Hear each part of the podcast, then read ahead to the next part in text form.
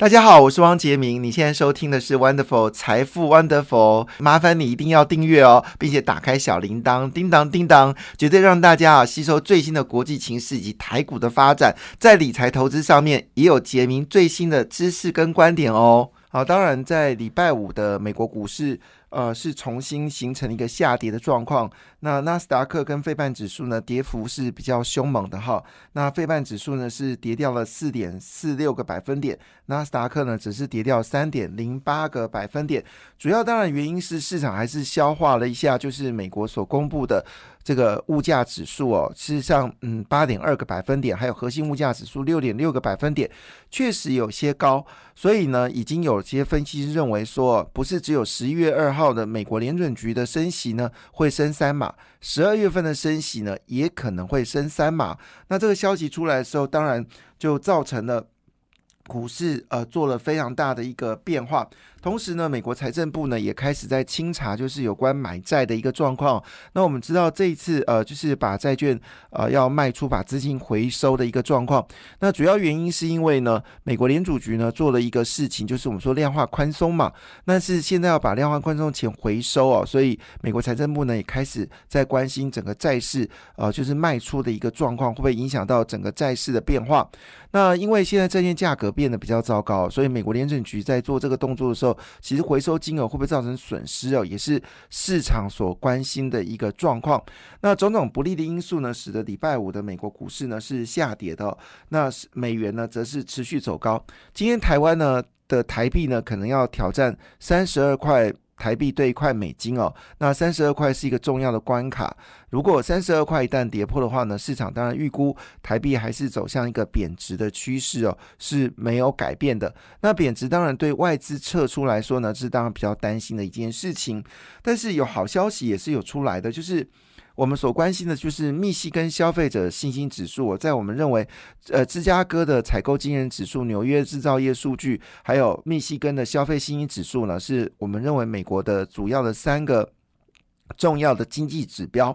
那密西根消费信心指数呢，从九月份的五十八升到了五十九点八，好点点，那创下六个月的最高。可是呢？可是呢，这个数字坦白讲，虽然已经回到五十九，但是还是一个不及格的数字了哈。一般正常状况呢，密西根的消费指数呢，应该落在七十到八十之间呢，是低标。那么九十以上是稳定哦，一百以上才繁荣。所以以消费者信心指数来看呢，美国的消费力道呢，还是有些担忧哦。那尤其是这一次所公布的九月份核心消费物价指数高达六点六个百分点哦，这是创下四十年来的一个新高，显示美国通膨依旧非常的火热。所以呢，认为这件事情哦，那么现在很担心的是所谓的。呃，惰性通膨，何谓惰性通膨呢？就是你在做任何的努力哦，也不会造成通膨的下降。现在市场所担心就这个问题。那也就是说呢，美国联准局呢可能会升息到明年一月份，休息一下，好看一下整个市场的通膨是不是有办法能够降下来。但是呢，如果产生惰性通膨的话，会不会在明年下半年，美国联准局还会做出更强烈的升息的状况？市场甚至认为，在明年下半年，美国联准局很可能利率会到百分之五哦，这是很久没有看到的数字。所以整个状况来看呢，似乎有一点点的。担心哦，那当然，在这个情况下呢，其实对亚洲股市呢，礼拜五呃，今天才会反映礼拜五美国股市下跌嘛，哈。但大体上，礼拜五的美国全球股市呢，表现的还算不错。其中，日本股市涨幅最为惊人呢，是上涨了三点二五个百分点。但有人这么说，日元正往一百五十块日元的方向进行。我们以前在念书的时候啊，老师在教所谓的印钞票的事情的时候。他就提出了两套论述啊，他说，无限度的印钞票呢，当然最后结果呢，会制造造成的就是通货膨胀。好，那我们这件事情呢，在美国就已经看到了，美国的通膨呢，基本上其实跟这个呃俄乌战争是不是有直接关系呢？我觉得见仁见智，因为美国毕竟是一个庞大的农业国家，也是一个天然资源的国家。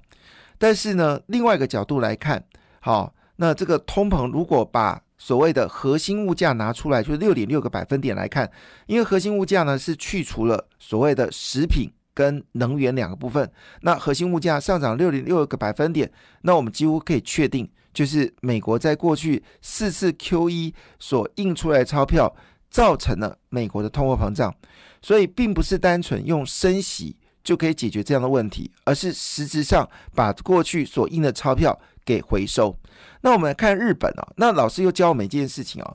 当你呃大量印钞票呢，除了会制造通货膨胀的情况之下呢，也可能会造成货币大幅的贬值。好，那当然从这个角度来看，日本呢，其实在美国执行这个 Q E 的时候呢，日元日本呢为了避免日元大幅的升值，他们也采用了一个叫做无限制的量化宽松。搞不好到目前为止，日本可能还在执行量化宽松哦。所以换个角度来说。当你市场没有办法去承受这么庞大的印钞票的状况之下，好，那日本比较特别的事情是说，至少他们现在可能不通缩了，好，但还没到通膨。它背后的原因是什么？背后原因是因为日本的老年化非常的明显，因此它的消费力道不足够好去消化这个所印出来多余的钞票。所以呢，通膨没有看起来非常严重，但货币的贬值就明显的出现了。所以你不断印钞票，当然大量日元被印出来之后呢，就影响了你日元的一个表现。所以日元呢是这一波贬值幅度最为惊人的部分呢。那目前看起来朝一百五十块日元进行哦，还没看到底部哦，这也是令人感到担忧的。而日元一旦执行所谓的货币贬值，它一定会迫使。包括台湾跟韩国必须要有所因应这样的一个政策，因为呢，日本在所谓的机械订单跟所谓的一些终端商品部分，跟韩国跟台湾呢，还是具有一个所谓的竞争关系哦。特别台湾在工具机部分呢，跟日本呢是有一个相对的一个竞争力呃竞争的关系哦。所以如果日本大幅的把日元调降之后呢，台湾在面对到出口有关汽车零组件，还有包括我们说的这个呃。就是我们说的机械零组件、机械工具机等等，势必也要做有所反应哦。那这部分到底货币的一个状况会引发什么样的一个效应呢？当然，中国必须要抛出大量的货币来避免人民币贬破七点二块人民币兑换美金。在二零一五年的时候，中国让人民币贬值到破七点二之后，那么意图呢把人民币。拉回到七点二以上的情况之下，总共耗资了一兆美金哦。习近平非常骄傲，中国拥有全世界最多的外汇储备。但习近平没有说的事情是，在这个外汇储备里面呢，超过三分之二以上都是债务。也就是说，当人民币外汇储底一旦跌破了，就是三三兆美金的话呢，中国将面对事实上只有呃跌破。五呃二点五兆美金啊，那么中国将面临到一个问题是，它的外汇储备呢不足以支付它所有的这些美元债务啊，这是习近平没说的。好，当然在这情况下并没有影响到中国股市啊，因为二十大在礼拜天执行啊，所以呢，在上海综合指数呢是在礼拜五上涨一点八四个百分点，深圳呢则上涨二点五九个百分点呢，完全没有反应啊，美国。对中国的一个科技的一个限制令哦，那欧洲股市的涨幅就比较小了，德国只上涨零点六七个百分点。那英国现在特拉斯哦，现在已经面临到被逼宫的状况，由于一连串错误的政政策呢，使得特斯拉的民调呢正在快速的下滑，所以英国股市呢只涨了零点一二个百分点。法国股市呢则上涨零点九个百分点，印度上涨一点二个百分点，菲律宾上涨零点一五个百分点，马来西亚呢则是上涨了零点六六个百分点哦。那当然关心到台股这部分呢，事实上呢可能有关心到一件事情，就是有关这次呃美国对中国的一个这个所谓的禁杀令哦。那据了解呢，现在美国最新出炉呢，已经公布了就是美籍的。中国的半导体的高官呢，总共有四十七名，而这个高官呢，他们都具有，就是我们说的是董事长啊，或总经理啊，或总裁等等。或者研发的主管，总共有四十七名高阶主管，他们具有美国公民的身份哦。那这样的公布出来，是不是要求这些高管都必须要离开中国呢？现在是非常可怕的事情哦。那专家就指出来一句话，其实，在礼拜五杀出了，礼拜四呢杀出了这个呃，礼拜四呃，礼拜三。礼拜三杀出了这样的一个禁令哦，其实是非常可怕。他们说这叫做一夜之间哦，瘫痪了中国制造。那这是来自于就是一个呃呃中一个一个大集团的一个分析师哦，他叫做施奈德，他的推文说这是一个大灭绝的惨状哦，中国半导体制造产业呢将在一夜之间呢降至零哦。当然这讲法是有点夸张了，中国在三十米呃二十三二十八纳米以上的制程还是有一定的能力了哈，就是取得足够的设备。但是呢，主要他所强调的事情是，这些美籍主管辞职哦，会使得中国技术立刻断层哦。他就说一句话说，中国这个产业已经彻底的崩溃哦，毫无生存的一个机会哦。那当然，他用的字眼呢，就是美国商务部的字眼呢，叫做斩首，就是斩首中国半导体产业哦。他们说一句话说呢，这不像川普时代啊，十几人的表演性的制裁。而是对中国的广泛性产业的斩首的严重行动哦。美国商务部呢，在呃十月七号发布声明表示哦，新的出口管制呢是回应中国使用超级电脑跟半导体研发大规模的毁灭性的武器呢是侵犯到人权哦。那当然，现在陆续呢，中国、美国呢还在陆续开出黑名单哦，包括美国商务部以及美国的这个国防部呢，都在对中国的企业呢逐步的开始执行所谓的黑名单。那瞄准的对象呢，就是针对了美国的所谓的呃，就是我们说的大疆等等啊，这种所谓的监视人权的这些呃商品。同时间呢，对中国的一带一路呢的这些主要的中国厂商呢，也寄出了黑名单哦，不准使用美元资产。所以呢，在这个情况下呢，外资的动作呢，基本上第一时间呢，当然就是杀掉台积电哦。但是呢，已经有分析认为说，这是台积电跌的已经超过它所应应的，就是来自于中国的订单哦。其实并没有那么的夸张。那我们知道这次的